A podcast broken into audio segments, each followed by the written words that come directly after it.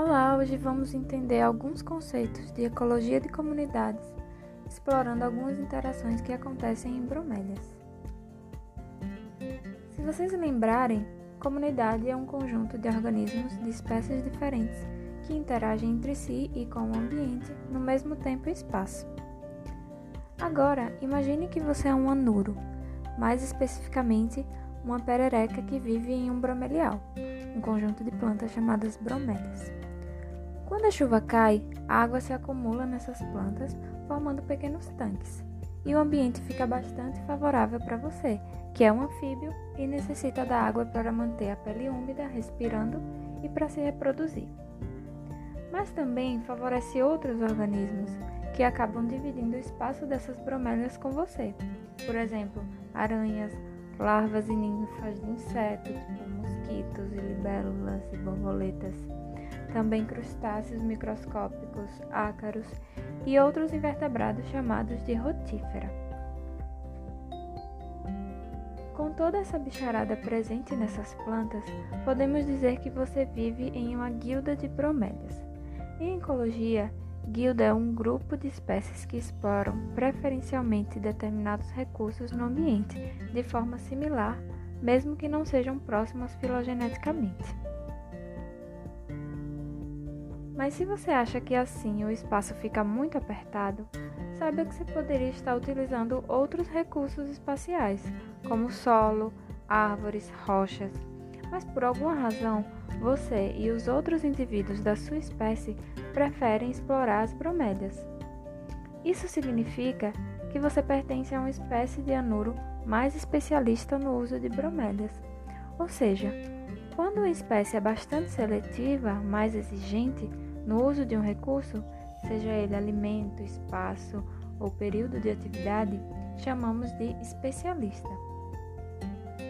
Mas quando a espécie tem hábitos mais variados e apresenta uma baixa seletividade no uso de recursos, por exemplo, se alimentando de várias presas diferentes ou estando ativa em vários horários do dia sem mostrar preferência, chamamos de generalista.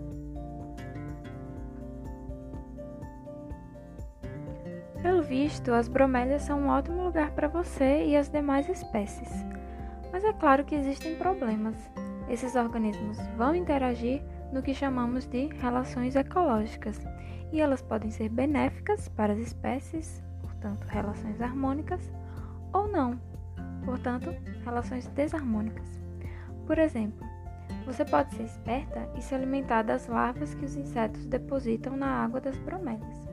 Isso é o que a ecologia chama de predação, uma relação desarmônica.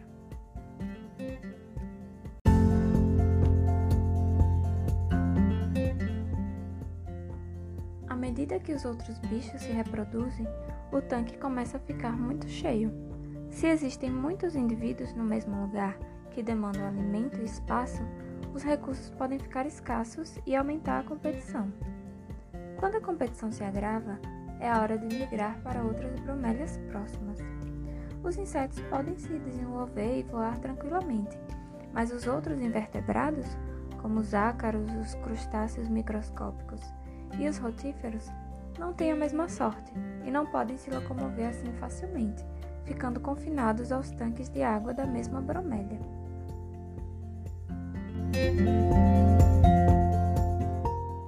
Mas nem tudo está perdido. Você, que é uma perereca de pernas longas e vive saltitando por aí, também consegue migrar entre as bromélias atrás de alimento e abrigo. Você é a carona perfeita para os ácaros, crustáceos e rotíferos. Esses outros animais podem se apoiar em seu dorso e migrar junto com você para outras bromélias. Essa é uma relação harmônica chamada forésia, um tipo de comensalismo em que uma espécie é beneficiada por uma outra espécie que essa não tem nenhum prejuízo. A forésia é uma associação na qual um indivíduo vai transportar o outro. Em nossa guilda, todo mundo está sendo beneficiado de alguma forma e as relações são muito importantes para todos.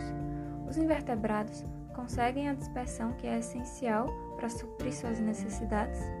As bromélias se beneficiam dos nutrientes provenientes dos invertebrados quando eles morrem, E para as pererecas, as bromélias garantem um ótimo abrigo, com alimento e umidade.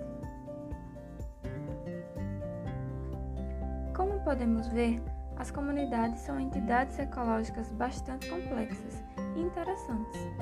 Fique atento e no próximo episódio podemos explorar muito mais dessa fantástica ciência da ecologia.